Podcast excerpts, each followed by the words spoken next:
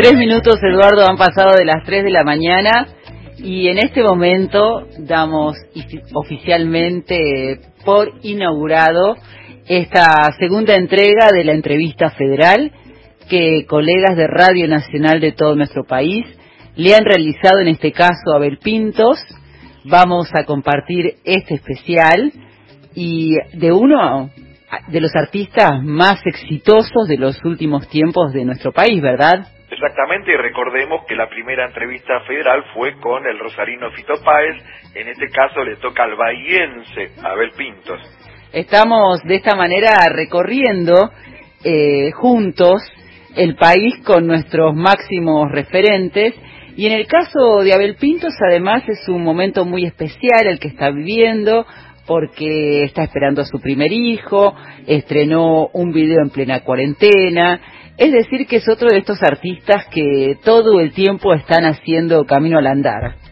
Sí, y además que tiene una trayectoria, Abel empezó desde muy chico, desde muy joven, de alguna manera apadrinado por León Gieco en aquel momento, de hecho comparten el mismo management, y tiene kilómetros y kilómetros de Argentina recorrida, ¿no?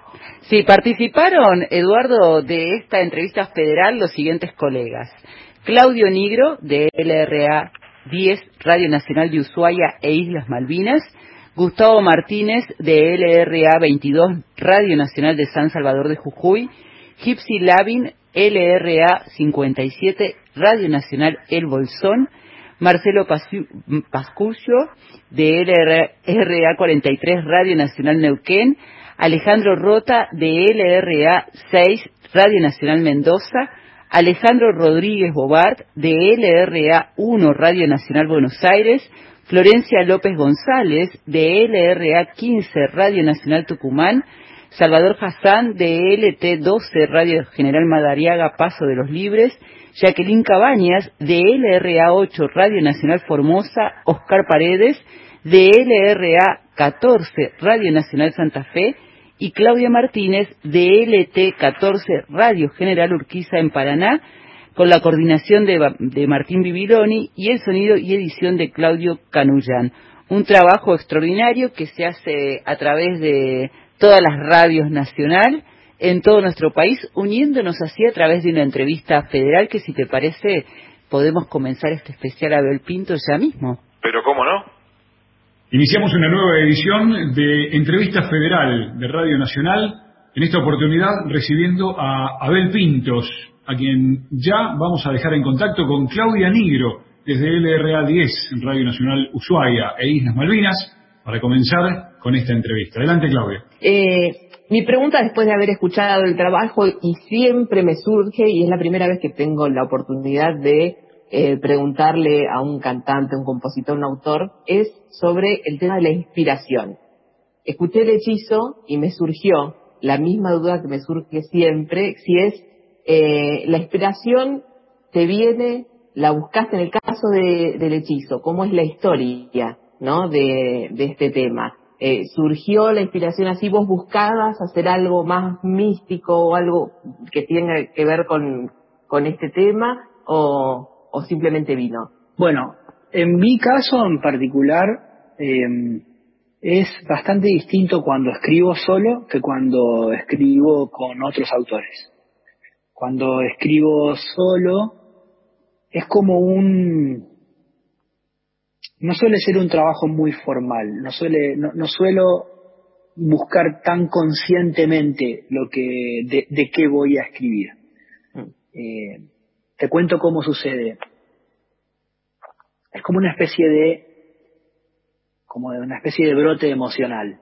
Es como alguna vez tal vez te haya sucedido de haber despertado un día pensando en las cosas que vas a hacer y de repente en algún momento del día con alguien o con algo funcionando como disparador, de repente sin haberlo planeado, porque lógicamente son cosas que no se planean, encontraste, no sé, llorando de emoción o, riéndote de, manera desmedida, ¿no? Esas cosas, no sé, no se, no se planean, ¿viste? Uno no, uno no piensa cuándo va a llorar de tristeza. Uno se pone triste con algo y entonces saca un montón de cosas, saca lo que viene con esa tristeza y tristeza y, otro montón de cosas acumuladas, vaya a saber uno de dónde, ¿no?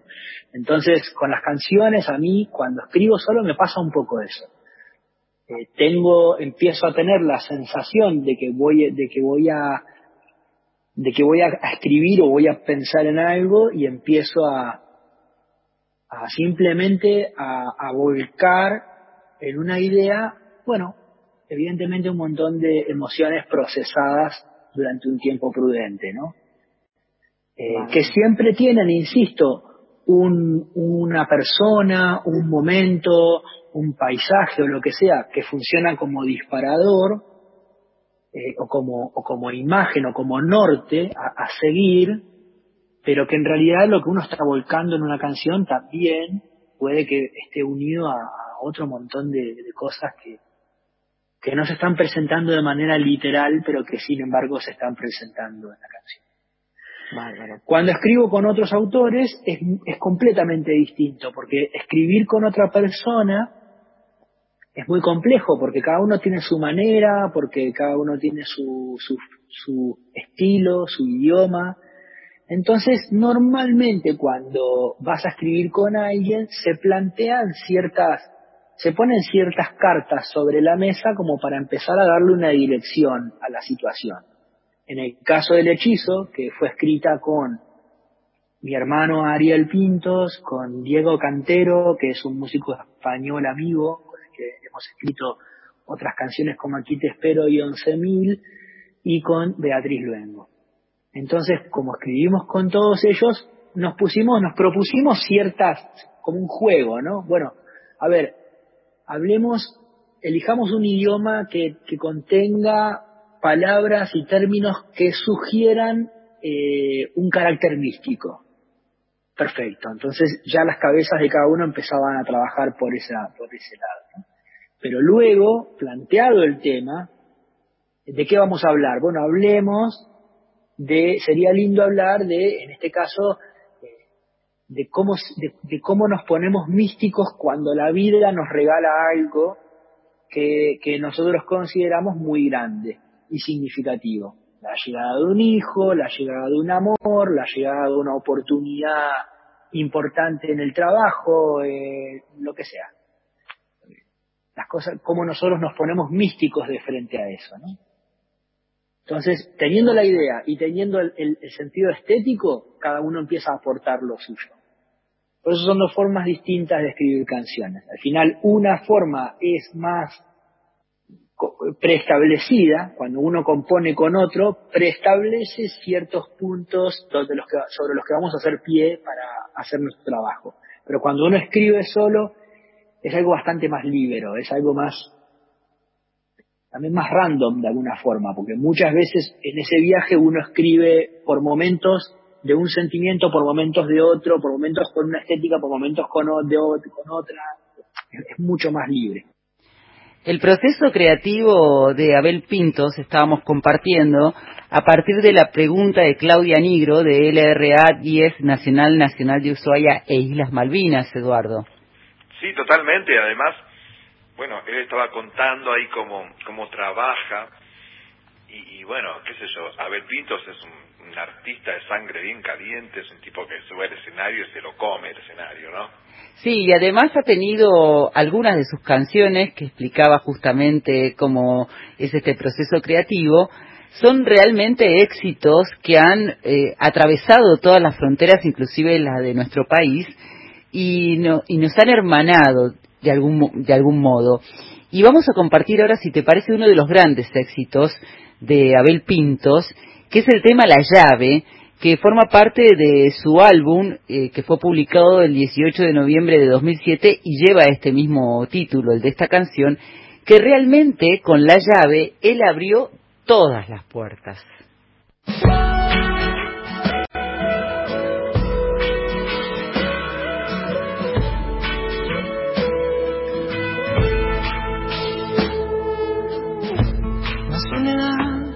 Se hace carne y la noche parece un desierto,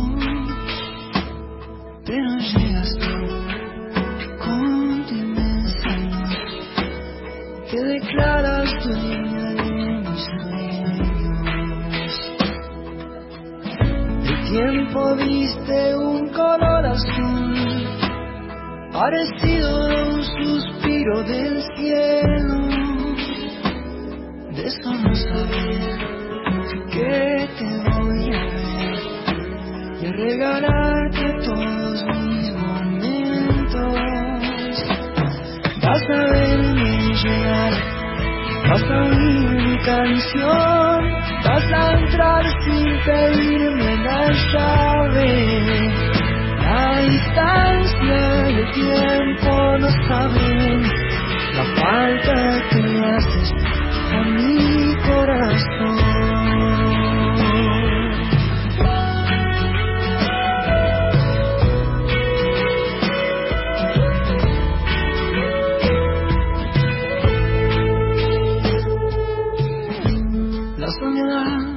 se hace carne en mí y la noche parece un desierto hoy, pero llegas tú con tu inmensa luz y te declaras dueña de mis sueños siempre. El tiempo viste un color azul parecido a un suspiro del cielo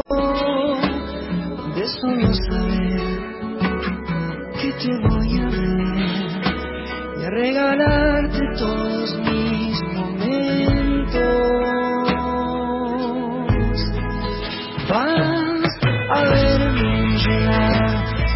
a oír mi canción, vas a entrar sin pedirme la llave. La distancia y el tiempo no saben la falta que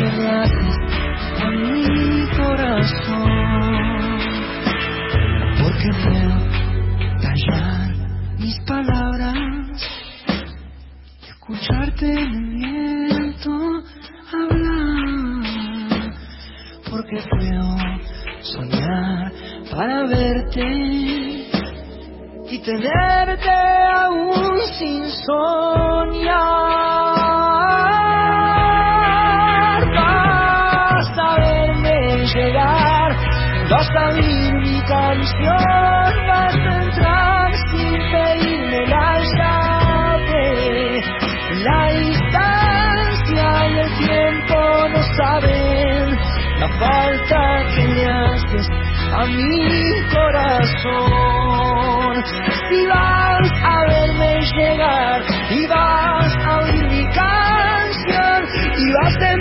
entrar sin pedirme la llave la distancia y el tiempo no saben la falta que le haces a mi corazón. Estamos escuchando a Abel Pintos, las llaves. Uno de los grandes éxitos, como decíamos, y el que figurativamente le abrió todas las llaves, con esa única llave abrió todas las puertas. Sí, y además qué personalidad tan distintiva, tan única. Uno lo escucha y ya sabe que sabe Pintos, obviamente. Sí, se ganó primero, eh, eh, por supuesto, su primera conexión con la música es el folclore, pero después él se animó a buscarle como un perfil más romántico. El famoso crossover. Más baladista, a componer, a, a saltar sin traicionar sus orígenes otros caminos.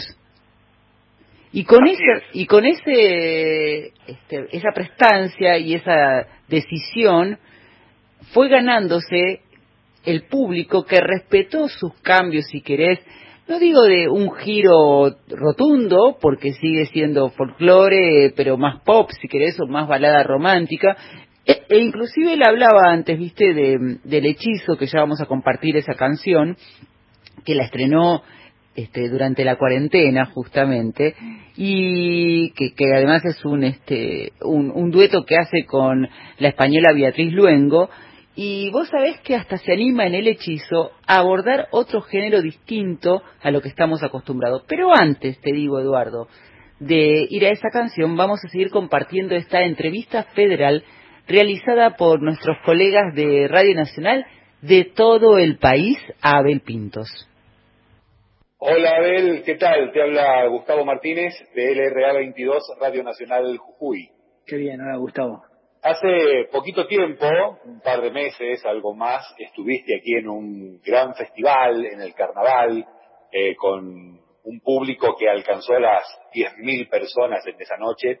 Y es evidente que eh, hay una retroalimentación importante entre vos como artista y la gente, sobre todo en este tipo de, eventos masivos con mucha gente. En esta nueva normalidad que viene a partir de ahora, ¿cómo pensás reconvertirte como artista?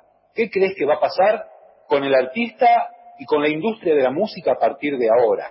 Mira, la verdad es que yo, yo no elijo hacer este, futurología respecto de lo que está pasando, porque por lo menos para mí y desde mi interpretación de los hechos de cada día, todo tiene un nivel de incertidumbre altísimo, con el que no puedo, con el que no puedo este, arriesgarme a, a ningún tipo de futurología.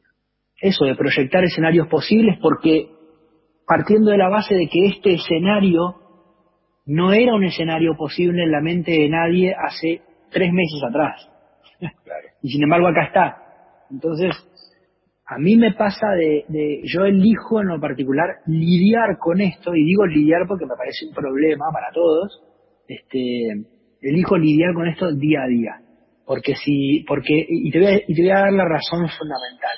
Especular con cómo van a ser lo, lo que hoy llamamos las nuevas normalidades, que yo no estoy seguro de si van a suceder o no, pero todo lo que sea especular, uh, los conciertos tal vez sean de tal manera, la gente, todo lo que sea especular en cualquier orden me parece que nos juega en contra de lo que hoy necesitamos. Hoy necesitamos estar tranquilos, lo más tranquilos que podamos. Y especular y hacer futurología, en mi caso, por lo menos, eh, lo único que hace es alimentar las ansiedades. Porque veo que tenés mucha actividad también, que con la guitarra cantás en las redes. ¿Cómo te sentís en ese rol ahora? Como me sentí siempre, porque en definitiva yo por lo menos no he elegido eh, hacer, por ejemplo, transmisiones en vivo en mis redes sociales porque está sucediendo una cuarentena, como un hecho artístico. Siempre elegí hacer transmisiones en vivo desde mis cuentas porque sí, porque me dan ganas. No para anticipar un concierto ni para anticipar un disco, porque me dan ganas. Pongo play en la red social que elijo y, y, toco y se terminó. Y, y, hoy lo sigo haciendo de la misma manera. Entonces me siento igual que siempre, no, no lo siento de una manera en particular. Ahora, vos me vas a preguntar, o me podés preguntar, ¿extrañan los conciertos? Siempre extraño los conciertos. No extraño los conciertos porque pandemia mundial. Extraño los conciertos porque aunque yo elija no hacer conciertos por un tiempo para dedicarme a grabar un disco nuevo, al otro día del último concierto estoy extrañando los conciertos. Así que, claro, claro, este, claro, claro me genera incertidumbre y me genera mucho, pero, insisto, me genera ansiedad especular sobre cómo van a ser las cosas. Entonces prefiero hoy más que nunca, aunque en órdenes generales es una decisión filosófica personal, hoy más que nunca decido eh, comprender que la vida es cada día, ¿no? Claro, por supuesto. Eh, un abrazo grande desde Jujuy, Abel, gracias. Igualmente, saludos a todos por allá. La vida es cada día, Eduardo. Sí, está muy bien lo que lo que estaba comentando ahí Abel y bueno, la verdad que está bárbaro este reportaje federal que estamos compartiendo con todos nuestros oyentes. Sí, ahora viene una pregunta de otro colega nuestro en este en esta entrevista, Abel Pintos. Nos vamos ahora al sur del país. Gypsy, te damos la bienvenida. Adelante. Hola, buenas tardes, Abel. Soy Gypsy Lavín de Radio Nacional El Bolsón. Eh, y mi consulta tiene que ver con que la pandemia nos ha obligado a transformar nuestras vidas puertas adentro. Eh, ¿De qué manera estás aprovechando este tiempo desde eh, la parte creativa? Em, bueno, estoy intentando dedicar un poco más de tiempo a... Por una parte estoy terminando de trabajar en, en, los, en los últimos detalles de lo que de lo que seguramente sea mi nuevo álbum de estudio. Eh, un álbum que teníamos pensado editar en el mes de mayo, porque justamente en el mes de marzo, cuando detuve la gira, el plan era viajar a, a Los Ángeles y luego a Miami, que es donde estaban trabajando los productores de las canciones que faltaba, faltaban completarse. Eh, finalmente no se hicieron esos viajes, entonces estamos trabajando a la distancia, podemos hacerlo, tenemos esa oportunidad. Eh, yo en casa tengo montado un pequeño estudio y, y puedo seguir trabajando, pero el proceso se hace un poquito más lento. Entonces, por una parte, dedico tiempo a eso cada día, un ratito cada día. Por otra parte, desde la creatividad también, te decía, estoy dedicando un poco más de tiempo a, a una ilusión de, de, narrativa que tengo desde hace muchos años y que ojalá algún día sea una realidad.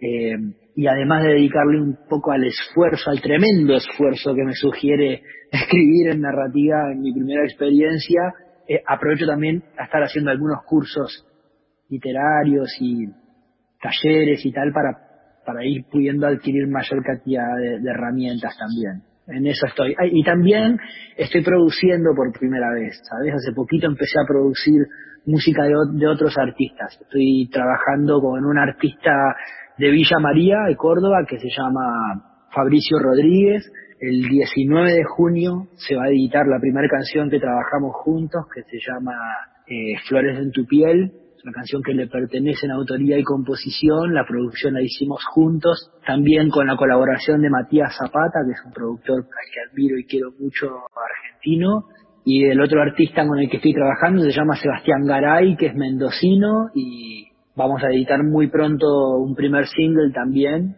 y, y ya más, creo que sobre agosto, septiembre vamos a editar el, el disco. Así que también estoy haciendo mis primeros pasos como productor. Qué bueno, felicitaciones entonces. Muchas gracias. Gracias. Gracias, gracias a vos también. Álbum de estudio, sus primeros pasos como productor, estudiante de narrativa. Fíjate, Eduardo, las definiciones ante la pregunta de nuestra colega de Radio Nacional El Bolsón, ¿no?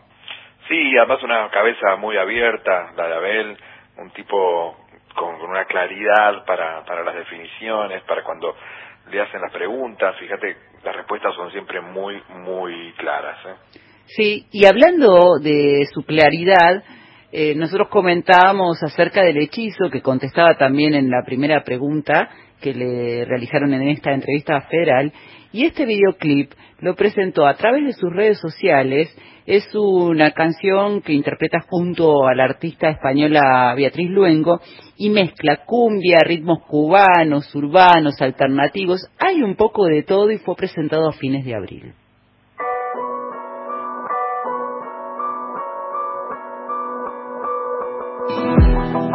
Ya no hay noches tristes de cerrados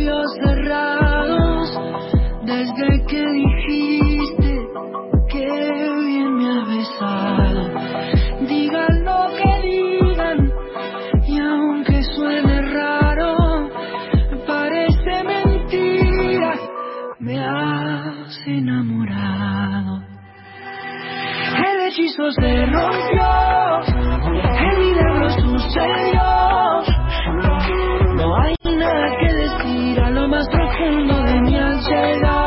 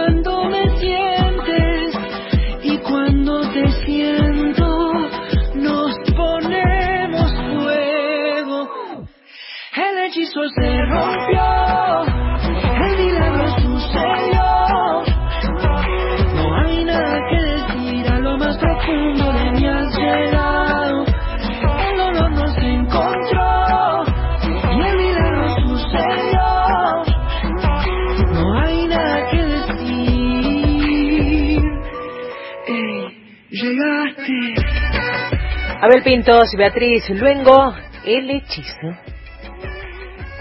Estamos compartiendo, Eduardo, en Noches Argentinas, un especial de Abel Pintos con una entrevista federal realizada por nuestros colegas de Radio Nacional de todo el país.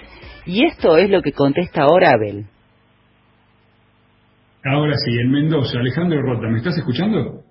Ah, mirá, justo que hablamos de Mendoza. Hola, Abel, ¿cómo te va? ¿Cómo estás? Muy bien, muchas gracias. Bueno, un gusto. Como dijo eh, ahí, soy Alejandro Rota de Mendoza. Nos hemos visto alguna vez en la tonada. Sí, sí. Eh, cuando oficiábamos de presentador, así que es un gusto Mm. encontrarte por acá. Igualmente.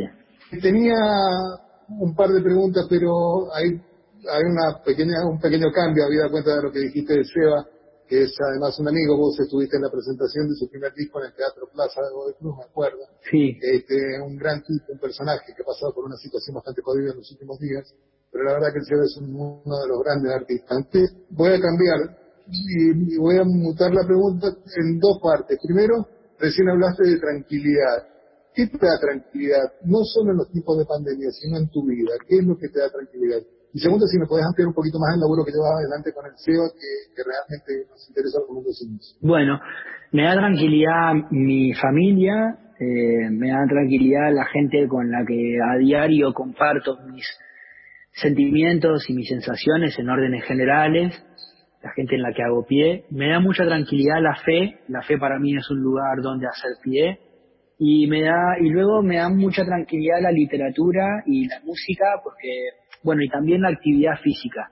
Ahora en estos tiempos no puedo salir a correr, pero puedo practicar yoga o hacer algún otro tipo de actividad física en casa y eso me, me da tranquilidad. Todas estas actividades que mencioné me dan tranquilidad por el hecho de que son actividades que me permiten abstra eh, como la abstracción, me permiten abstraerme de toda corriente de pensamiento habitual, digamos. Eh, de hecho, me, me permiten abstraerme hasta de mí mismo, salirme del personaje de la vida por un momento. Cuando leo, no, no genero opinión. Cuando a medida que voy leyendo, no, no, no voy criticando lo que voy leyendo, ni diciendo yo lo hubiese hecho de mejor o, mal- o de, de- tal o cual manera. Cuando escucho música tampoco. Cuando practico yoga. O sea, son todas actividades que eso, que me permiten abstraerme. Por eso me, me provocan tranquilidad. Porque es como que el pensamiento lo puedo si no, si no detener, que es prácticamente imposible, por lo menos eh, bajarle un poco el volumen a, los pensamientos y a las pretensiones de, de los pensamientos. Y luego con el SEBA nos conocemos, como bien dijiste, hace mucho tiempo, Sebastián Garay, para, para todos los demás que estamos aquí presentes en esta reunión, este, Sebastián Garay es un músico mendocino, hace más o menos entre debe ser un poco más de 15 años que, que se dedica a hacer música. Eh, tuvo un disco eh, en el que me invitó a cantar hace muchos años y nos hicimos muy amigos. Eh, tiene dos discos en su haber. Eh, es autor y compositor, hace muy buenas canciones. A mí me gusta mucho y admiro mucho de él justamente su forma de hacer canciones. Tiene una forma como distinta a todo lo que se está escuchando por ahí su forma de construir eh, canciones es muy particular. Es un ser humano muy sensible, somos buenos amigos, como decía antes, quiere decir que me conoce y lo conozco mucho y por eso decidimos empezar a trabajar juntos lo próximo. Y estamos eh, exactamente en eso, en, una etapa de creatividad, de elegir un poco un destino, trazar un camino hacia ese destino y, y recorrerlo juntos. Todo lo que pueda ayudarlo a ser un gusto estamos componiendo, arreglando algunas canciones, ya tenemos una canción terminada que está grabada, mezclada, masterizada y que en estos días estamos reuniéndonos para un poco hacer un plan de cómo presentar esa canción al, al público grande y a los medios de comunicación. Gracias, Abel, un abrazo. Un abrazo fuerte, gracias a vos. ¡Qué expectativa! Hay una nueva canción que pronto va a ser estrenada, está viendo la manera, cuenta Belpintos, a nuestro colega de Mendoza, Eduardo. Bueno, que también, como nos comentaba en el comienzo, en el reportaje intenso Muscari, Abel Pintos es un artista muy prolífico que no para nunca, siempre está haciendo algo, siempre está componiendo, escribiendo una letra o pensando en el próximo disco o en un show. Sí, por eso Abel Pintos es tan interesante en este reportaje, entrevista federal realizado por colegas nuestros de todo el país. Vamos a seguir compartiendo este especial de Noches Argentinas después de esta pequeñísima pausa. Emilio Pérsico, secretario de Economía Social del Ministerio de Desarrollo de la Nación y además dirigente del Movimiento Evita. Llega el día, Mario Giorgi. Los compañeros que trabajan en la economía popular, eso está frenado, entonces es un recurso que no está llegando al barrio, el Estado está ayudando de distintas maneras, pero la situación es muy difícil. Lunes a viernes, desde las 5 de la mañana. Cuatro millones y medio de compañeros que se autoinventaron el trabajo. Ese trabajo hoy está con mucha dificultad. Por Nacional, la radio pública. Ahora, Nacional, en todo el país. 3 de la madrugada, 33 minutos. Para prevenir el coronavirus es importante estornudar en el pliegue del codo. Conoce este y todos los cuidados preventivos en www.argentina.gov.ar. Argentina Unida, Ministerio de Salud, Argentina Presidencia. 100 años en 100 días. 27 de agosto, Día Nacional de la Radio. Héctor Larrea y Luis Landricina. Rapidísimo. Radio Rivadavia, 1976.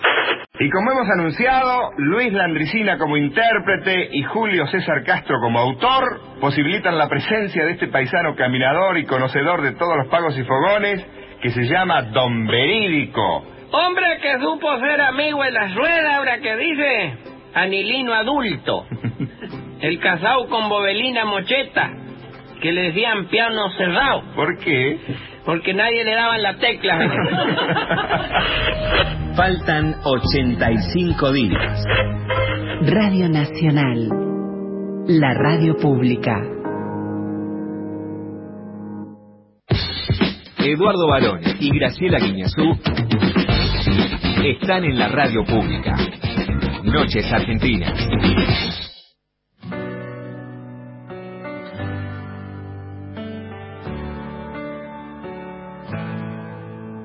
No imaginar un mundo sin fronteras nos amarra y nos condena a este mapa dividido sin razón.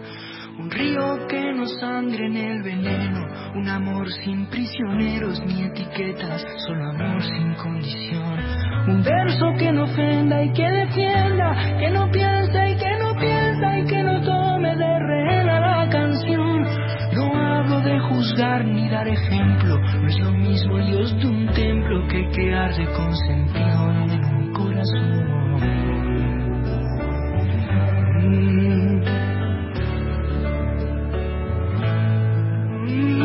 Habíamos llegado a un acuerdo, no diríamos las cosas que cavaran fosas de desilusión, para evitar caer en este espacio donde ayer era un prefacio de lo inevitable de esta conclusión. Pero no importa, no somos perfectos, no me des cuentas por eso que te digo, es un día de esos donde se me mezcla la niñez, la adolescencia, la figura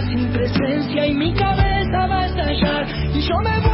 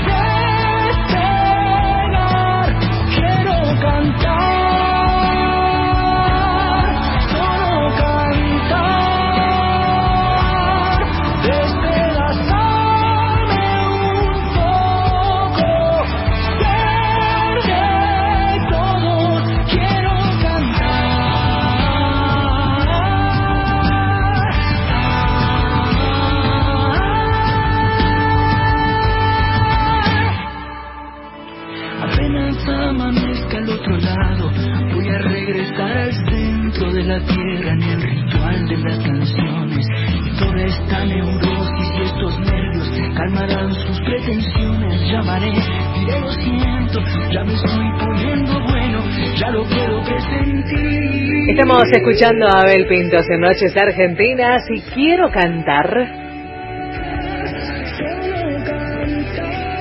Esta canción Eduardo la presentó en el último show que hizo el año pasado en diciembre en la ciudad de Buenos Aires cuando realizó su show sinfónico que vos ahí tuviste la oportunidad de también de realizarle una entrevista a él, ¿no? Sí, en realidad yo participé de la grabación en los estudios Young junto a una pequeña orquesta muy interesante de eh, lo que luego iba a ser el Abel Pinto Sinfónico. Eh, y justo en ese momento, bueno, él venía de aquella famosa polémica a mediados de enero pasado, donde habían trascendido los dichos de un intendente riojano, sí, sí, usted se acuerda, acerca de que él había pedido supuestamente un muy alto cachet para para tocar ahí en el municipio de Chilecito, para cantar ahí, que después, bueno, todo eso se desmintió, había en el medio el tema de una ambulancia que querían comprar, bueno, no sé, todas esas cosas, pero en definitiva un poco lo que yo comentaba antes, digo, en todo caso, el artista tiene derecho a pedir el calle que él crea que vale, pero en el caso de Abel Pinto, que tiene tantos kilómetros de rodaje, mucho más todavía. Sí, por eso, cada vez que él presenta y está hablando aquí en este reportaje federal acerca de, sus proyectos, genera tanta expectativa. Vamos a seguir compartiendo, si te parece, este especial eh, con esta pregunta. Bueno, gracias Ale. De Mendoza nos venimos a Buenos Aires y recibimos a otro, Alejandro, desde LRA1. Alejandro, te escuchamos. Gracias Martín. Hola Abel, ¿cómo estás? Alejandro Rodríguez Bodar es mi nombre, LRA1, Radio Nacional Buenos Aires aquí en la ciudad de Buenos Aires, el día medio fresco, pero bueno, ¿cómo andás, Abel? Bien, eh, bien, muy bien, gracias. Mi pregunta era, recorriendo tu carrera y, y viendo cómo han sido desde tus inicios hasta este momento, siempre fuiste un artista muy curioso y siempre te gustó innovar y siempre te gustó ir por nuevos ritmos. Y al contrario de lo que ha sucedido con otros artistas, la gente te apoya en eso. Digo, cada vez que vas eh, explorando en nuevas situaciones, la gente te acompaña más y la crítica te acompaña más y has ganado tres de Gardel, de oro y sos un artista reconocido y muy acompañado. ¿Qué te lleva a ese cambio? ¿Qué te lleva a ir a esa curiosidad? Y además quería preguntarte cómo surgió la idea de grabar con Beatriz Luengo. Bueno, eh, mira, yo hago música como escucho música. Y escucho música de muchos géneros distintos y con el mismo grado de curiosidad que se puede advertir en mí como músico, evidentemente, es el mismo grado de curiosidad con el que escucho música. Desde que, desde que recuerdo, desde que tengo sentido de, o, memoria, o, sentido de la memoria, em, siempre, siempre eh, recibí con, con mucha alegría sugerencias musicales. Es decir, yo creo que la, la, la única artista que yo escucho desde que era muy niño y hasta el día de hoy que yo elegí es Mercedes Sosa. Pero toda la demás música que yo escucho a diario y desde hace muchos años es toda música sugerida por alguien más.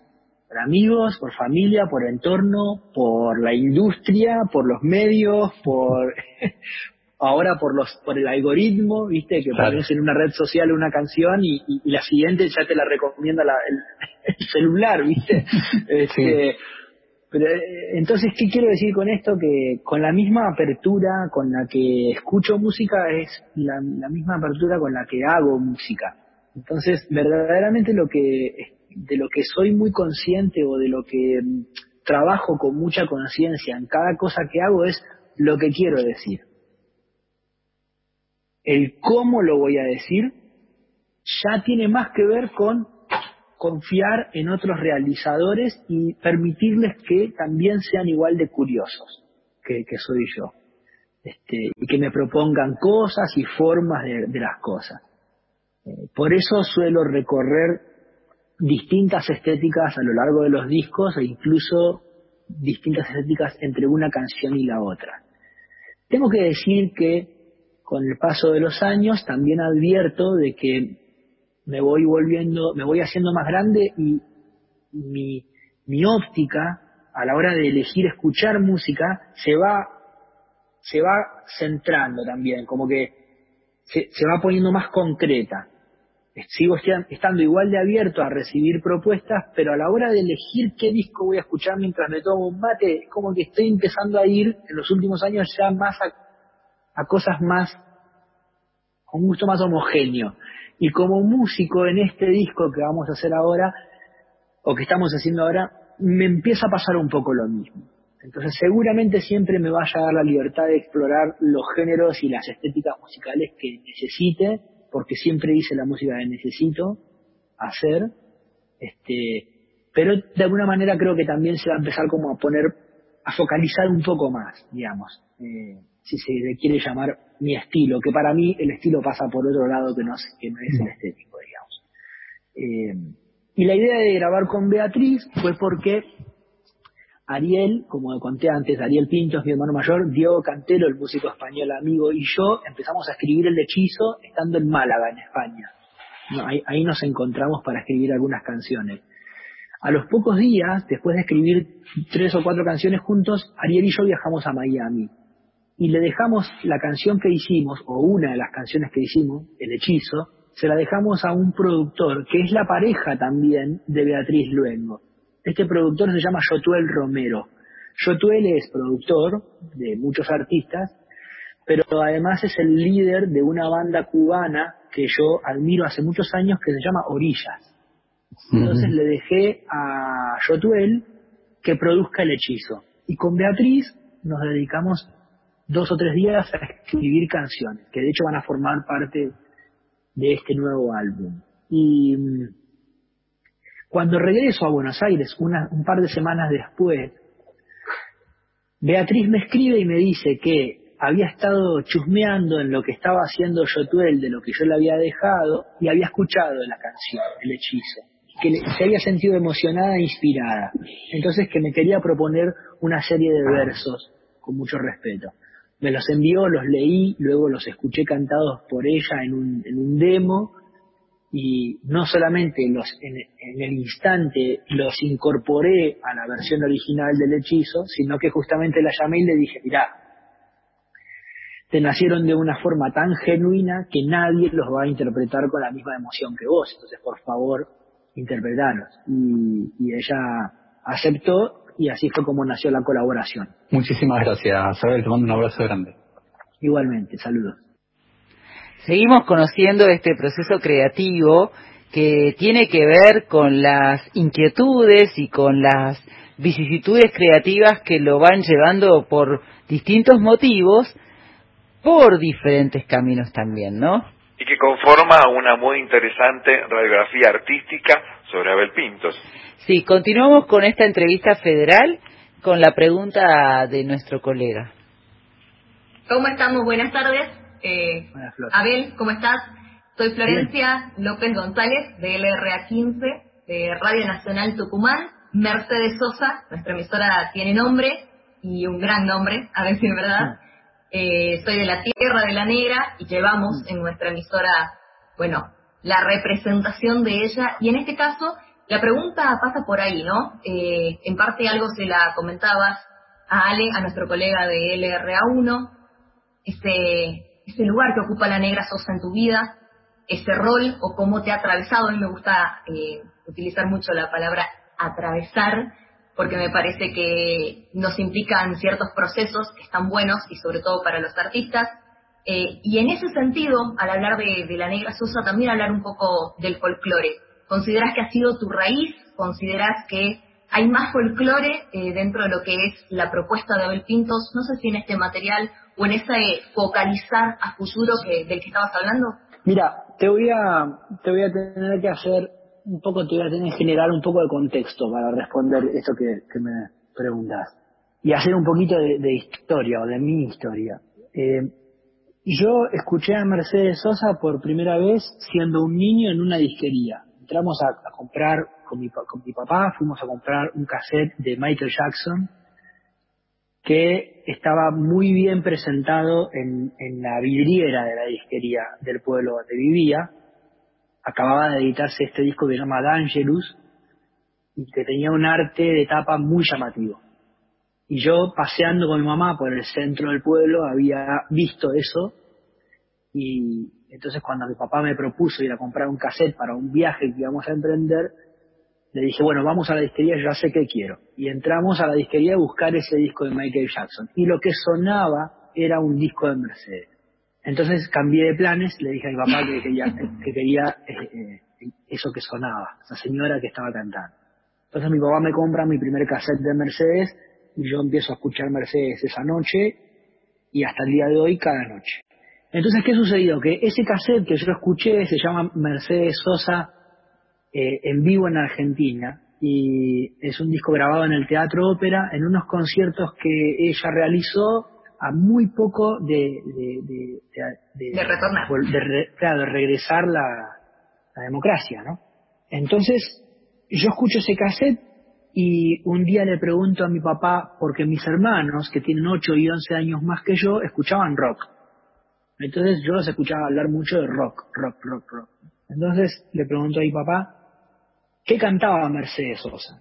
Y papá me dice, y Mercedes Sosa canta folclore. No, papá se había quedado con la Mercedes Sosa de los años 60 y 70, que se va de Argentina por motivos verdaderamente tristes y se va cantando folclore y vuelve cantando folclore, pero vuelve siendo una Mercedes Sosa con, con un concepto de la, de la música mucho más universal. Entonces vuelve y en aquel mismo concierto presenta a los nuevos rockeros, León Gieco, Charlie García, que eran muchachitos, ¿no? Y a partir de ese disco ella empieza a grabar ya con artistas del mundo entero, incluso luego más adelante llega a grabar con Sting y a cantar con Pavarotti y con Milton Nascimento y con, ¿viste? Y a mí, en mi mente de niño, me quedó que Mercedes Sosa cantaba folclore. Entonces para mí, todos los satélites que rodeaban a, Mercedes eran folclore, o sea, que yo en algún momento de mi vida entendí que León Gieco, Charlie García, Milton Nascimento, eh, Silvio Rodríguez eran folclore, porque si era lo que cantaba Mercedes, que mi papá me había dicho que era folclore. Entonces, ¿qué, qué quiero decir con todo esto? Que mm, yo comprendí la música, o sea, cuando yo me empiezo a enterar de, de la cuestión de los géneros dentro de la música, lo empiezo a entender sistemáticamente, pero nunca ese sistema nunca funcionó orgánicamente en mí. O sea, para mí los géneros dentro de la música no tienen sentido alguno. Para mí, en lo, en lo personal. No trabajan, a mí no me ayudan a comprender la música de ninguna manera, a saber a qué género pertenece la canción o la música de tal o cual artista no me ayuda. Si vos me decís, mira, ese hace reggaetón, a mí no me ayuda a entender más o menos a ese artista o a la canción que propone. Lo mismo que si hace música clásica o jazz o lo que sea. No me ayuda a, comprender lo que me está llegando a través de la música. Eso lo entiendo yo sin, sin que me digas de qué género es. ¿No? Yo conecto o no conecto, me gusta o no me gusta, me identifica o no me identifica, punto. Ningún género de música me gusta porque me parece cool la onda, pero aunque no entienda lo, que dice. a mí me gusta la música que me, que me emociona. Es un sentir. Claro, entonces a partir de ahí, y eso, esa fue mi, mi, mi, mi escuela de la música. Entonces eso siempre me llevó a hacer, como le decía antes a tu colega, me llevó a hacer la música que yo siento, la, la música que necesito hacer. Entonces, si alguien piensa por qué yo a los 14 años cantaba folclore, y porque en realidad yo a los 14 años no cantaba folclore, yo cantaba Mercedes Sosa básicamente. Entonces, eh, después dejé de cantar folclore, cuando sobre todo cuando empecé a escribir mis canciones y empezaron a surgir las otras influencias musicales que yo tenía, la música centroamericana, el rock, el pop.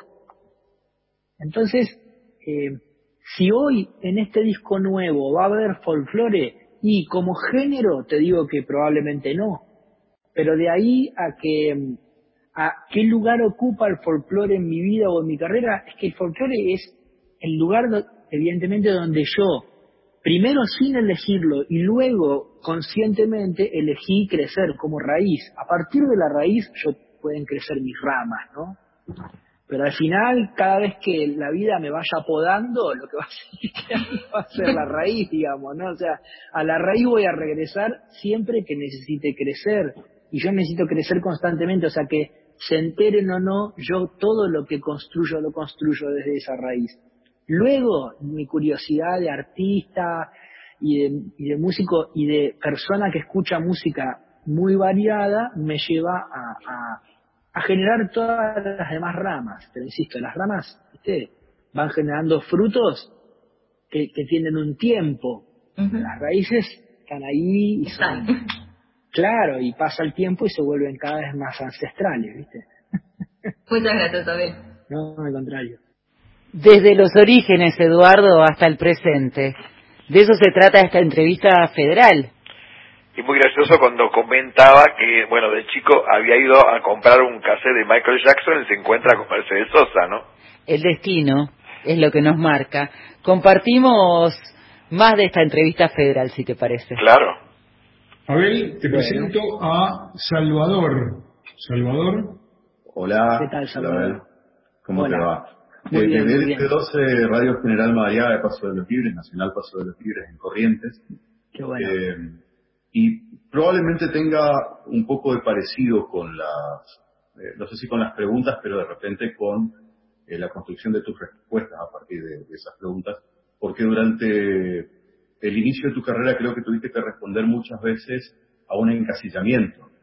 Y como se te había lanzado como un artista de folclore, tuviste que explicar mucho por dónde venía tu vena creativa y la estética de tus canciones. ¿Crees que hoy el, el público, creo que sí, pero la crítica sobre todo entendió que eh, dónde está tu estética y dónde está eh, el, origen de tu mensaje, digamos? No, no sé muy bien, pero no, no sé, porque en realidad no, no, no estuve ni estoy demasiado atento a lo que es llamado eh, crítica. Comprendo de qué se trata, eh, pero me parecen siempre apreciaciones muy subjetivas, ¿no? Entonces, y, la apreciación subjetiva me parece de las cosas más atractivas que tenemos. ¿Por qué? Porque yo considero al ser humano como un, llamémoslo, un elemento en constante proceso de cambio.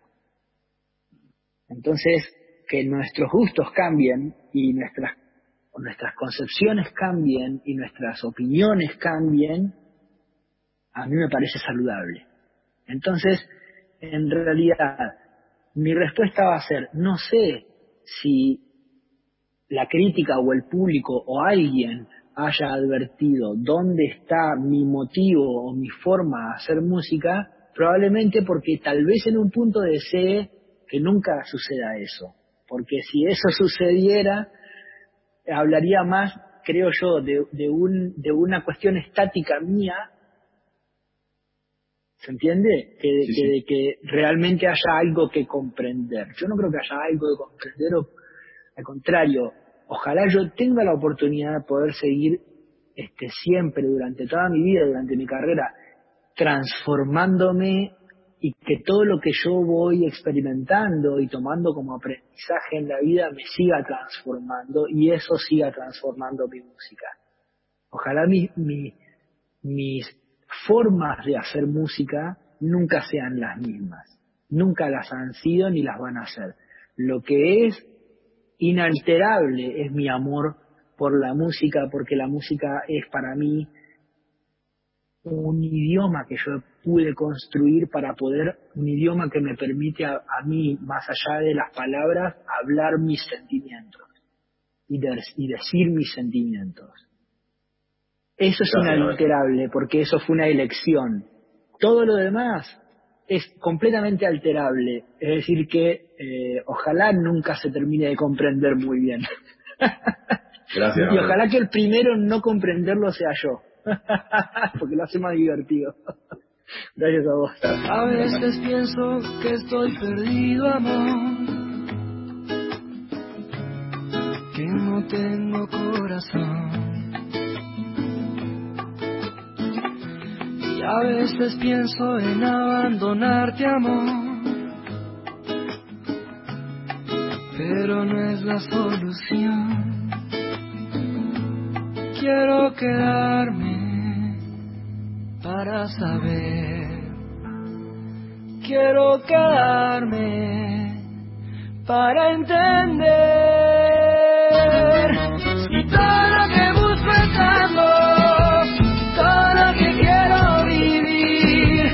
Tienes cosas que me hacen bien, cosas que no me hacen tan bien. Y todo lo que busco es amor, Tienes cosas que me hacen bien, cosas que no me hacen tan bien.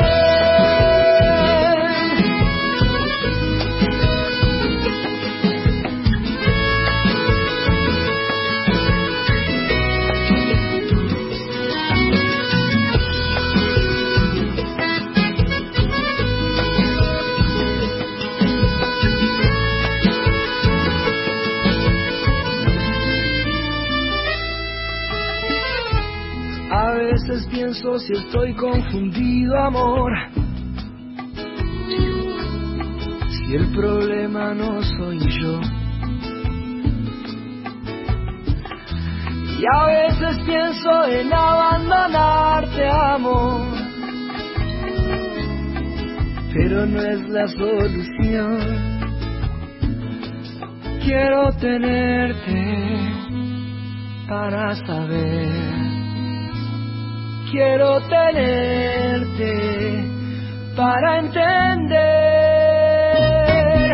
Si todo lo que busco está en vos, todo lo que quiero vivir, tienes cosas que me hacen bien, cosas que no me hacen tan bien. Si todo lo que busco está en vos, todo lo que quiero vivir, tienes cosas que me hacen bien cosas que no me hacen tan bien. Y todo lo que busco es ambos, todo lo que quiero vivir. Tienes cosas que me hacen bien, cosas que no me hacen tan bien. Y todo lo que busco es ambos, todo lo que quiero vivir.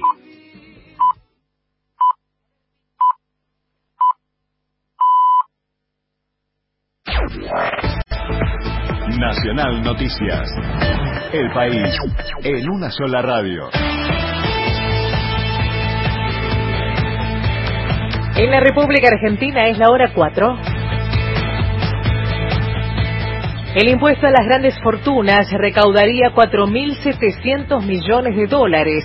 Así lo estimó un informe del Centro Estratégico Latinoamericano de Geopolítica en base a una alícuota del 2,5%. La entidad relevó la existencia de 30.000 contribuyentes en la categoría de millonarios en el país. Lo recaudado se estima podría financiar políticas fiscales necesarias para superar la pandemia. Creció el uso de la bicicleta como estrategia de transporte frente a la pandemia. Muchas ciudades tienen como plan aumentar las bicisendas y ciclovías para alentar su utilización. Este medio reduce la contaminación y es también una efectiva medida contra la propagación del virus. Tránsito. El Paso Cristo Redentor a partir de mañana abre a las 9 de la mañana y cierra 21 horas, horario de invierno. Al igual que el Paso Pino Achado al norte de Neuquén y el Paso Cardenal Zamoré en Villa Langostura. Ernesto Arriaga para Radio Nacional. Datos del tiempo. En San Salvador de Jujuy el cielo está cubierto, la temperatura es de 10 grados 3 décimas, la humedad del 85%. En la ciudad de Buenos Aires el cielo está despejado, la temperatura es de 10 grados 1 décima y la humedad del 69%. Informó la radio pública en todo el país. Más información de nuestras 49 emisoras en toda la Argentina. Radionacional.com.ar Soy nacional, soy nacional, soy nacional.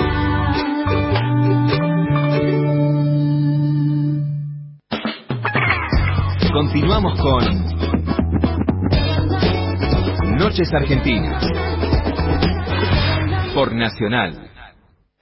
No me gusta herir a quien amo, no me gusta traer el pasado aquí al presente, no me gusta sentirme ausente cuando tú vives a mi lado.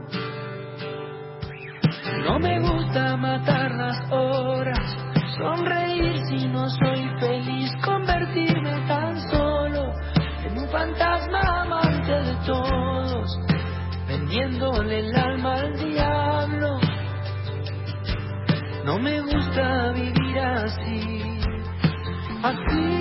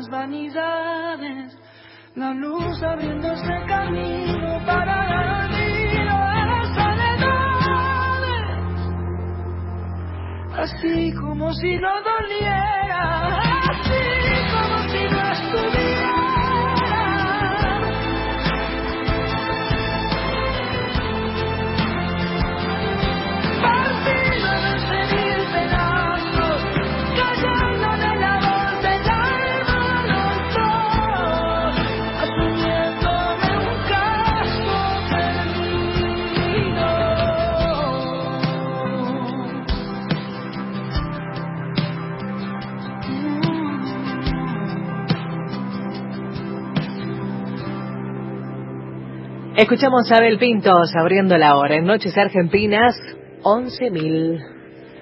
11.000 es otra de las canciones emblemáticas de Abel Pintos que es- está incluido en, un- en su álbum 11 de 2016, Eduardo. Así es. Y uno de los temas más power que tiene Abel, ¿no? Sí, vamos a continuar co- este, compartiendo esta entrevista federal realizada por nuestros colegas de todo el país. Gracias, Salvador. Abel, te llevo ahora a la provincia de Formosa. Desde allí te saluda Jacqueline. Hola Abel, ¿cómo estás? Buenas tardes. Hola, ¿cómo te va? Pero muy bien. Bueno, Abel, mi pregunta tiene que ver con eh, este nuevo videoclip, con esta nueva canción, El Hechizo. Eh, ¿Cuál fue el perfil, digamos, bueno, ya más o menos lo estuviste comentando, eh, que se estaba buscando para acompañarte en esta canción, este, el perfil de la hechicera, digamos, que te llevó a la elección de esta cantautora? Bueno, eh, cuando, cua- mira, cuando, cuando se componen canciones entre varios autores se habla mucho, se habla mucho más de lo que se escribe. Eh, eh, son sesiones de charlas larguísimas. Y entre todas las cosas que hablamos, por ejemplo, como contaba al principio casi de la conversación con todos ustedes, eh, nos habíamos propuesto hablar de lo místicos que nos ponemos eh, en ciertos momentos de la vida. Eh, entonces habíamos elegido, por tanto, buscar términos que suscitaran todo ese sentido estético. Eh, cuando finalmente la canción terminó de completarse con la participación autoral de Beatriz Luengo, entonces cuando pasamos a la etapa de, la, de la imagen que le íbamos a dar a la canción, eh, eh, conversando nació la idea justamente de que Beatriz eh, tomara el, papel como de, como de hechicera de alguna manera dentro del video. Me pareció estéticamente muy divertido y, y lo trabajamos todo esto junto a una creativa muy talentosa que se llama Agustina T, que fue la directora y la realizadora del video. Eh, fue una experiencia muy linda, fue muy, muy vertiginosa esa, esa jornada de trabajo porque todo esto sucedió en medio de mi gira del verano y en medio de la gira promocional de un libro que Beatriz eh, editó el año pasado y se encontraba promocionando en, en, España.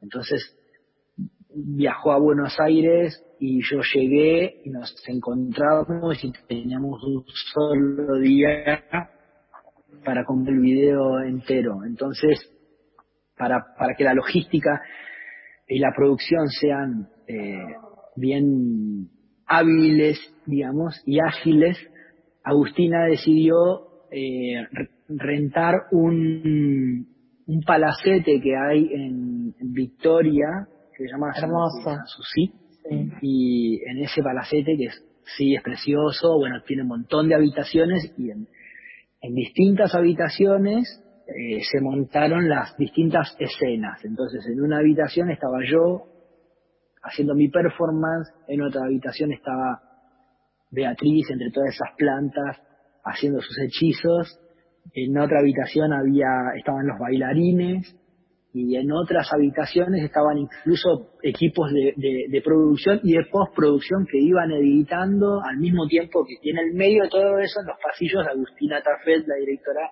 corriendo de una punta a la otra para estar al tanto de la buena realización de todas las escenas. Fue, en mi experiencia, muy hermoso todo lo que vivimos, sobre todo porque por, por momentos yo miraba lo que estaba sucediendo y me sentía muy honrado de que semejante superproducción se estuviera poniendo a disposición de, una canción mía. Bueno, la verdad que bellísimo y vemos como la, la imagen femenina está muy presente en estos duetos con voces tan imponentes, voces femeninas, como también es el caso de India Martínez, que es fantástico el tema. El, eh, el hecho de que haya hecho muchos duetos, hace unos días atrás, alguien de la compañía discográfica me, estábamos conversando y hacíamos un repaso por mis duetos y nos dábamos cuenta de que, de que un número muy significativo de las colaboraciones que hice las hice con mujeres, digamos. Pero eso realmente ha sido algo muy, muy fortuito, no, no, fue algo tan elegido ni, ni, ni nada por el estilo. Pero lo que puedo decir es que todas las personas con las que he cantado, en primer lugar, hemos tenido o tenemos, en la mayoría de los casos, lindas amistades eh, o muy buenas relaciones eh, como colegas, digamos, lo cual significa mucho para mí. Eh, pero además puedo, puedo jactarme de haber cantado este, junto a, a voces que me parece que van a quedar en la historia de la música, ¿viste? Porque yo cada vez que escucho la interpretación que, pude hacer con India Martínez, como vos citaste, no siento estar escuchando una canción que yo canté con, con una amiga, con una persona a la que quiero mucho. Siento, lo primero que siento es, pa, qué pedazo de cantante, y yo canté con, ella, ¿viste?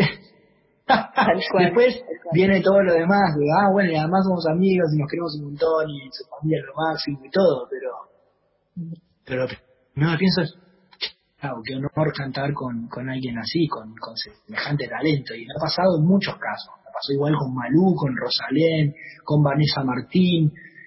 eh, bueno, con muchos, con muchos músicos, cantantes, mujeres y varones que, bueno, hace poco, de hecho, eh, tuve la oportunidad de grabar con Jairo y con Eruca Sativa en la misma canción. Y yo estaba ahí cantando con Jairo y lo veía cantar y no podía creerlo, decía, ¿qué hago yo acá cantando al lado de este tipo, no? Es, bueno, regalos de la vida. Siento muy agradecido con la vida que me ha dado grandísimas oportunidades. Muy agradecido y muy honrado. Abel, muchísimas gracias, muy agradecida. Gracias a ustedes. Seguimos compartiendo, si te parece, Eduardo, este reportaje federal a Abel Pintos en una entrevista íntima y que recorre todo nuestro país. Claro que sí. El próximo en hablar contigo es Oscar. Bárbaro, Oscar Paredes de LRA 14, AM540, Radio Nacional Santa Fe. Recién escuchaba a Jacqueline que te preguntaba por estos duetos y vos de hecho hacías referencia a todos esos duetos que has grabado con distintos artistas y bueno, yo recordaba también Cartas Urgentes con Rosana, que me parece una canción preciosa de, de que hiciste, tu dueto con la oreja de Van Gogh, eh, o tu canción con la, con la oreja de Van Gogh que también me encanta, más este video con Beatriz Vengo que la verdad que me, parece fantástica, no solo la letra, sino la estética del video, el lugar donde lo grabaron, bueno, todo lo que quieren contar en la canción quedó reflejado en ese video que me encanta. Digo, estas, estos duetos con, con otros artistas eh, o con estas artistas internacionales, ¿te abren mercados internacionales? ¿Tenés convocatorias también en, en otros lugares del mundo para llevar tu música?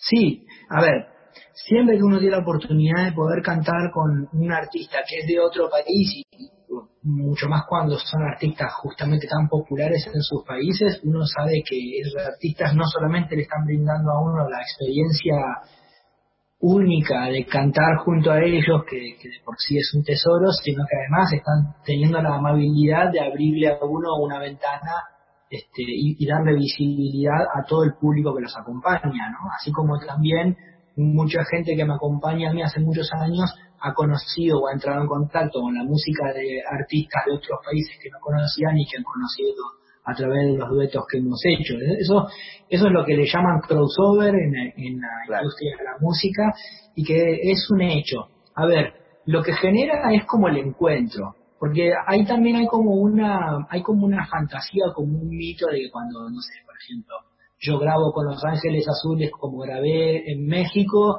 y entonces ahora eh, yo me hice famoso en México. Y en realidad no, no funciona de esa manera. Lo que uno lo que, sucede es que uno entra en el radar de un, de un montón de gente que escucha habitualmente, en este caso, por ejemplo, a Los Ángeles Azules. Esa gente que se sienta conectada de alguna manera con tu manera de hacer las cosas, probablemente hoy, con la semejante accesibilidad que tenemos todos inmediata a la música del mundo entero, se pueda poner a investigar de inmediato algo de tu música y tal vez encuentre más motivos para conectarse y, decidir compartir música con vos. Pero es todo un camino el que hay que recorrer, ¿no?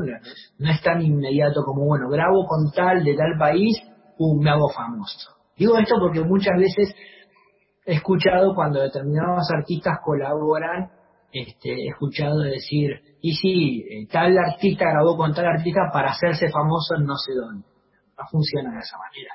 Pero sí es cierto que uno entra en el, en el radar de otro montón de gente, ¿verdad? Y eso siempre se agradece mucho.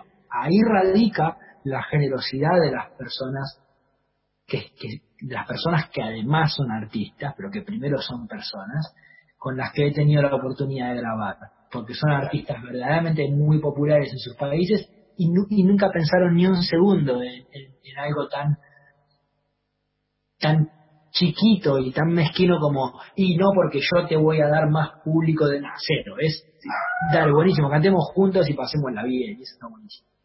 Bueno, sabes que somos la radio pública, tenemos 49 emisoras en todo el país y cuando anunciábamos que íbamos a, compartir esta entrevista con vos, claro, las fanáticas y los fanáticos de todo el país empiezan a escribir, quiero saludos de Abel, que, que, que, Abel nos mande saludos porque no lo podemos ver en los escenarios. Yo elegí a dos, las voy a nombrar solamente, que Lucía Fabro de Oliva en Córdoba, que me pidió, por favor, por favor, un saludo de Abel, y a María Rosso, que es de la ciudad de Recreo, aquí muy cerquita de Santa Fe Capital, que también es fanática tuya, que cada vez que venís al, al Festival del Pescador de Santa Fe te sigue, te espera con las, con las otras fanáticas para sacarte fotos, a las que además atendés. Eso es, está bueno contándose, contárselo a la gente, que vos atendés a tus fanáticos, a tus fanáticas. Te sacás fotos, le dedicás tiempo también en el medio de los, de, de tu temporada, de tus giras, más allá de ahora que estás en, en, tiempo de pandemia y no puedes salir, digo, vos también le dedicás tiempo a tus fanáticas y esa es una, una referencia breve. Digo, ¿qué lugar ocupan tus fanáticos y tus fanáticas en tu vida?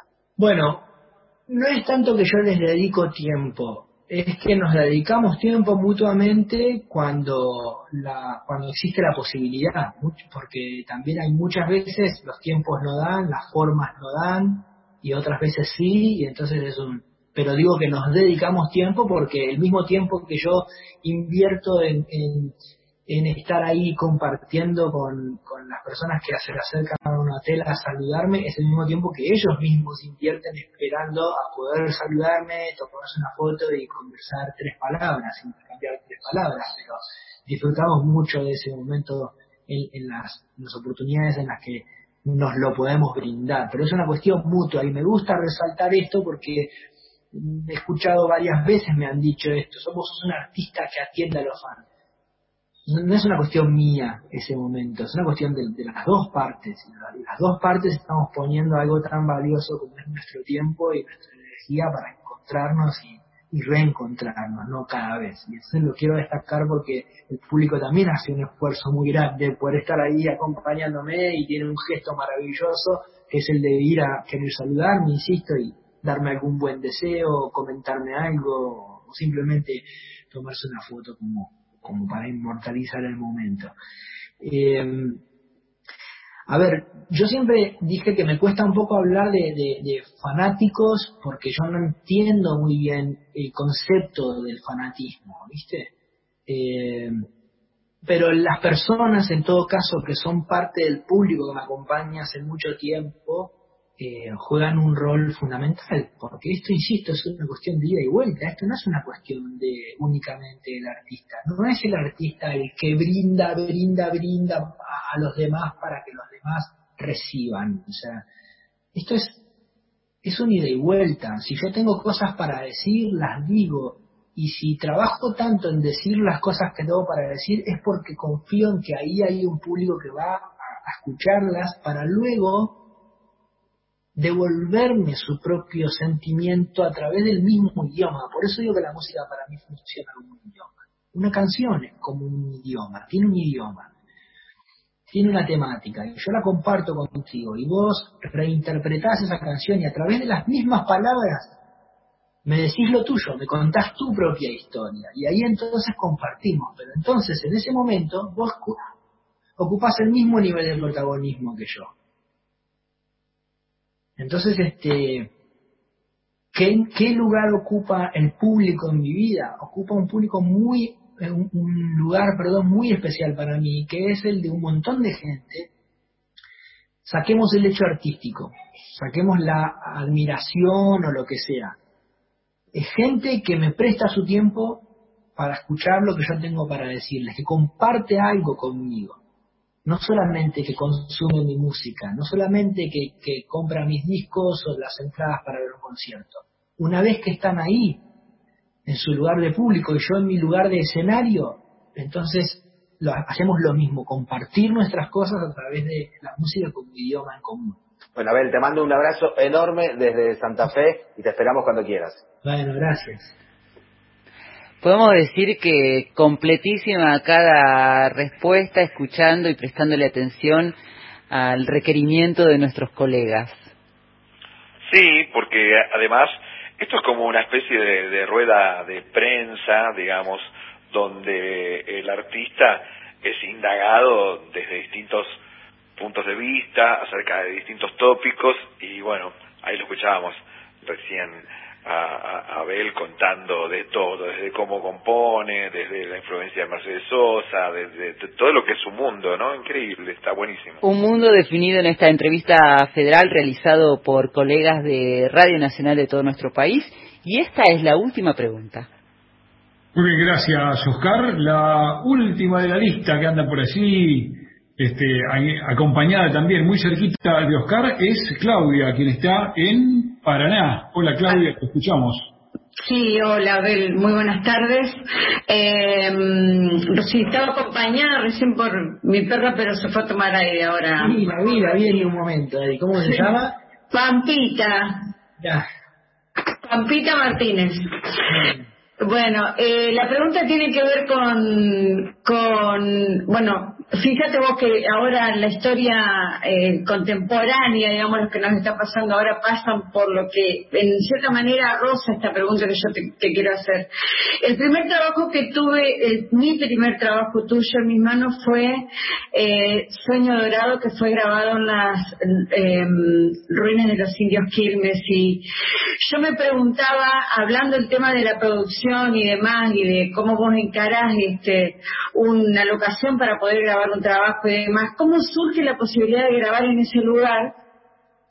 Y me parece que es un poco un antecedente de lo que va a venir después. ¿Y qué sentiste eh, cuando estuviste en ese lugar que tiene mucho que ver con la esencia de cada uno de nosotros? Y sumado a esto, te preguntaría si te, respecto de este tema, de este tipo de locaciones, vos tenés alguna cuenta pendiente. Bueno, eso fue todo un proceso. Eh, por una parte, yo venía de un disco que se llama Revolución y, y ese, ese disco fue el primer disco de mi carrera que vendió muchas copias, fue el primer disco que tuvo canciones que sonaron mucho en la radio, por ejemplo, este, Aventura, eh, que fue, creo yo, el segundo single de ese disco, el primero fue No me olvides. Este, y bueno, entonces yo venía de ese disco, ¿qué quiero decir? ¿Por qué digo venía? Porque se suponía que yo tenía que ir hacia otro disco de estudio, pero yo le propuse a la compañía hacer un disco de festejo, porque yo necesitaba celebrar que se estaban cumpliendo 15 años de la primera vez que yo había grabado un disco. No de carrera, sino sería en todo caso de carrera discográfica. Y como yo casi toda mi carrera discográfica, salvo un solo disco, lo grabé dentro de Sony Music, o sea, en la misma compañía discográfica, de hecho el, disco que no grabé en Sony lo grabé en BMG, que después fue comprada por Sony, o sea que en definitiva, de- en lo que es el catálogo, ese disco también es de Sony. Este, yo quería celebrar esos 15 años. Para celebrar me interesaba hacer un repaso por, mi carrera hasta ese entonces, y entonces me interesaba hacer una reversión de un montón de canciones, de mi autoría y también de la parte de mi carrera en la que yo no escribía canciones, que fue la primera, la folclórica. De ahí la idea de grabar el Antigal, por ejemplo. Eh, y Cactus también, porque, porque era, es una canción que le pertenece a Gustavo y como y entonces iba a interpretar la canción de alguien más.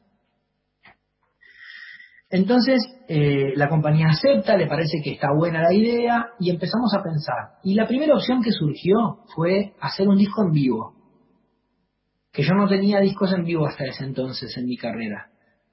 Eh, entonces les dije que me parecía genial la idea y les propuse, les dije, ¿qué tal si también a modo de agradecimiento hacia la vida y hacia Dios y hacia el universo de todas las posibilidades que a mí se me han generado y que me, han permitido experimentar, ¿qué tal si lo hacemos, en lugar de hacerlo para público presente, no lo hacemos para la naturaleza? digamos? Y les encantó la idea.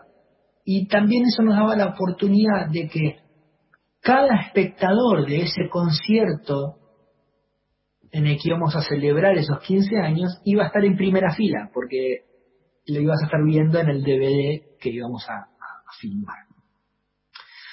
Entonces, este, ahí empezó el viaje de elegir el lugar. ¿Por qué? Porque, bueno, lugares lindos en Argentina, gracias a Dios y al cielo, hay mi- millones, hay muchos, y de distinto carácter y de distintas estéticas y un montón de cosas. Pero el filtro se volvía un poco más chico, se ajustaba un poco cuando teníamos que pensar en las condiciones técnicas. Entonces, como iba a ser al aire libre y yo no quería montar un escenario en un lugar natural, porque quería intervenir la naturaleza lo menos posible. Entonces, este, como iba a ser al aire libre, necesitábamos un lugar donde no hubiera muchas probabilidades de lluvia, lo cual se acortaba mucho el, el- el margen. Este, luego teníamos que contar con una con una fauna que no sea eh, principalmente que no sea muy peligrosa.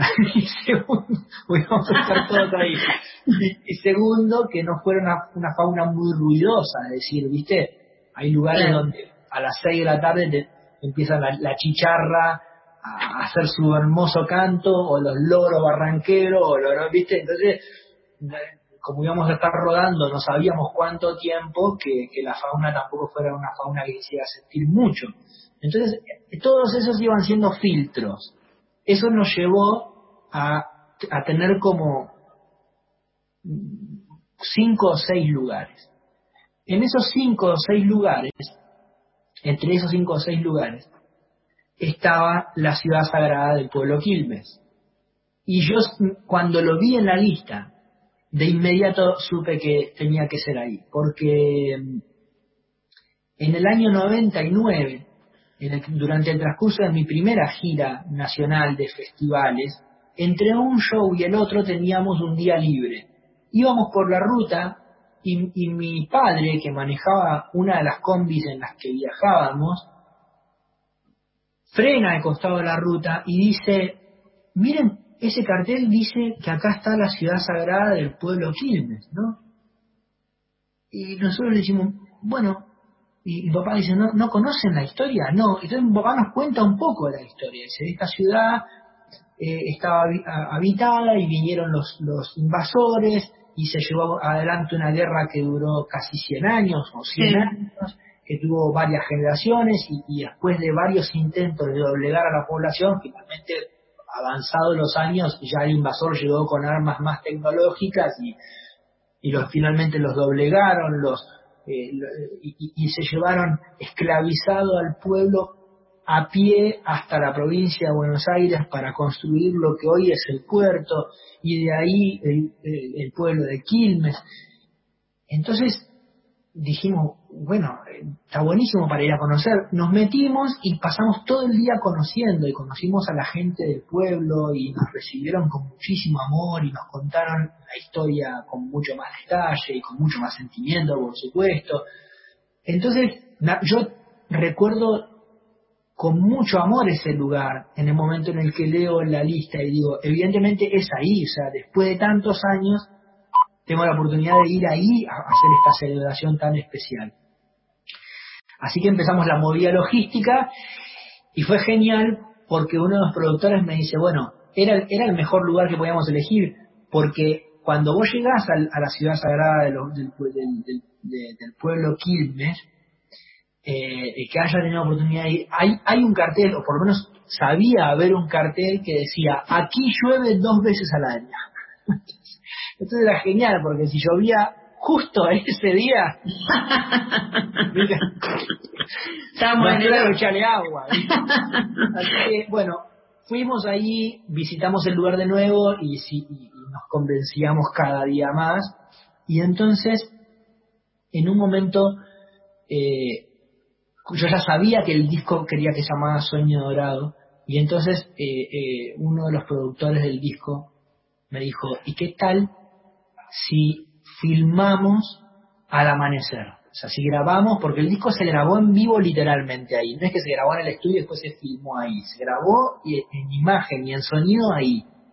Teníamos tres oportunidades por cada canción. O sea que teníamos que hacer, cada uno su, su parte la tenía que hacer bien en tres oportunidades por cada canción.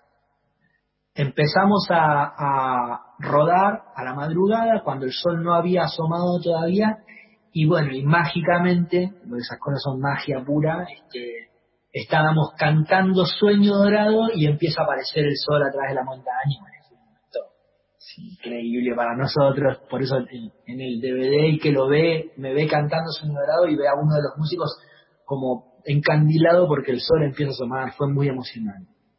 Eh, esa es una de las preguntas. Otra de las preguntas es que por supuesto que quedaron lugares pendientes, porque insisto en lo que dije al comienzo de la respuesta. En Argentina hay muchos lugares para poder, muchos marcos naturales para poder hacer un concierto y que resulte mucho más emocionante que un concierto habitual. Pero e, insisto que es cierto también que si uno quiere hacer un- un- una grabación de calidad de audio en el momento, entonces es, es más difícil porque de repente grabar eh, frente al Perito Moreno sería una gloria, pero el tema es que suele correr un viento que hace imposible que el sonido sea grabado de forma natural. Na- Claro, entonces ya uno tiene que ir a hacer solo un registro de imagen y llevar el audio grabado, grabado previamente, como de hecho se hizo. Una banda, creo que fue Chambao, si no me equivoco, que hicieron un, un disco y llevaron la música, hicieron toda la reproducción visual en, en, en el Perito Moreno, yo creo. Pero bueno, cuestión, me encantaría poder tocar en muchos lugares porque en natural, muchos marcos naturales que hay en Argentina, porque los, los hay de a miles. Bueno, te agradezco mucho, te mando un beso muy grande desde Paraná y ojalá pronto puedas volver y te podamos ver en los escenarios de la provincia de Entre Ríos también. Gracias, un abrazo fuerte para vos. Así pasó este reportaje, esta entrevista federal a Abel Pintos. Queda el cierre para compartir, Eduardo, y luego hacemos nosotros nuestro cierre, ¿te parece? Por supuesto, ¿cómo que no? Bueno, en el momento en el que me comentaron de esta reunión, este, acepté de inmediato y con mucha emoción porque Radio Nacional tiene un sentido muy, o, o mejor dicho, yo tengo un sentimiento muy, muy especial hacia, hacia la radio. En primer lugar porque amo la radio como universo en sí mismo. Eh, y bueno, y Radio Nacional en especial, porque siempre recuerdo y siempre voy a tener presente, y me voy a seguir sintiendo muy agradecido con el hecho de que la primera vez que yo hice un concierto multitudinario fue en un, en un estudio de Radio Nacional de Bahía Blanca. Y digo multitudinario porque yo estaba ahí en una sala donde había 20 personas presentes. Pero fue la primera vez que yo tuve la sensación de estar cantando para miles de personas. Y lo mejor era, o millones tal vez, y lo mejor era que yo no tenía conciencia de cuánta cantidad. Y sin embargo, al día de hoy, recuerdo lo que pensaba mientras cantaba esas seis canciones que canté. Lo que yo pensaba era, me, fantaseaba lugares recónditos donde alguien pudiera estar, no sé, tomando un mate y escuchando la radio sin saber nada de mí, sin embargo, eh, teniéndome a mí al lado de alguna manera. Y eso fue muy, muy impactante para mí. ¿Sabes? Fue muy, muy impactante para mí. Y lo voy a recordar toda la vida. Entonces, insisto, eh, fue muy, muy feliz para mí la noticia de saber que yo iba a poder hablar con todos ustedes al mismo tiempo. Porque tengo hoy la misma sensación que tuve, y sabía que la iba a tener, que tuve aquel día. eh, en, la- en el estudio de Radio Nacional de Bahía Blanca. Así que muchísimas gracias a todos ustedes por su tiempo, por su atención y por permitirme llegar a toda la gente que los escucha a diario, evidentemente, y, y más que nunca de todas las partes, de todos los puntos de Argentina. Bueno, muchísimas gracias. Ahí están todos online, chicos, así que... Gracias, gracias, Abel. Gracias, Abel. Un gusto. Abel, Buena onda. Saludos de Santa Fe. La mejor definición de esta eh, entrevista federal, Eduardo, es el agradecimiento de Abel Pintos, porque así es la radio, tiene esta magia que nos permite conectarnos de punta a punta en Radio Nacional. Así es. Y además, bueno, acabamos de, escuchar realmente un, reportaje emotivo, ágil, divertido, qué sé yo, eh, contó de todo Abel en ese, en ese reportaje. ¿eh?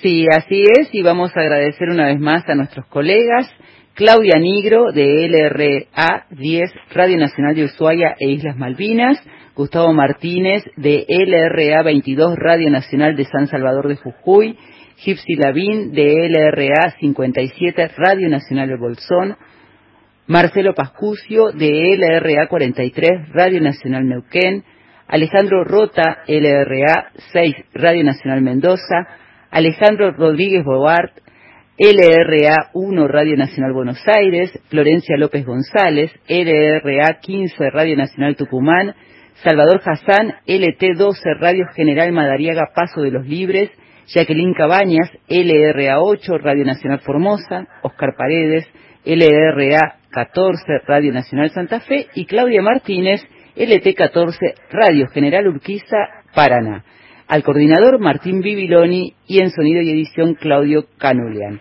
Y en lo particular le agradecemos especialmente a Juan Carlos Díaz y a nuestra compañera Dalila Cáceres que han eh, desde la operación técnica hecho posible esta transmisión en Noches Argentinas. Eduardo compartiendo esta entrevista federal. Muy bien. Y para despedirnos de justamente de Abel Pintos, elegimos una de sus canciones emblemáticas. Póngalo, por favor. Te vuelves parte de mi ser en mis palabras.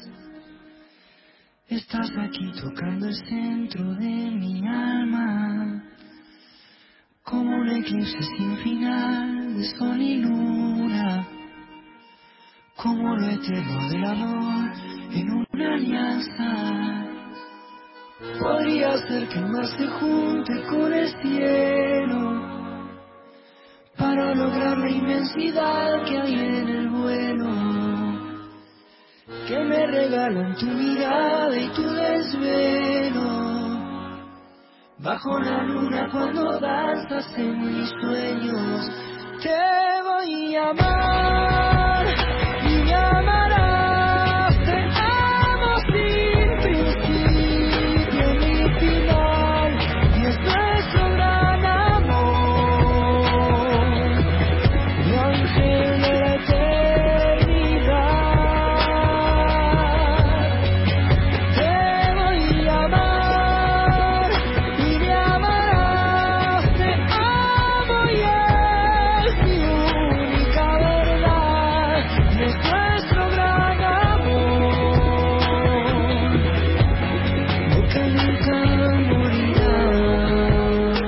Pintos, desde Sueño Dorado, sin principio ni final.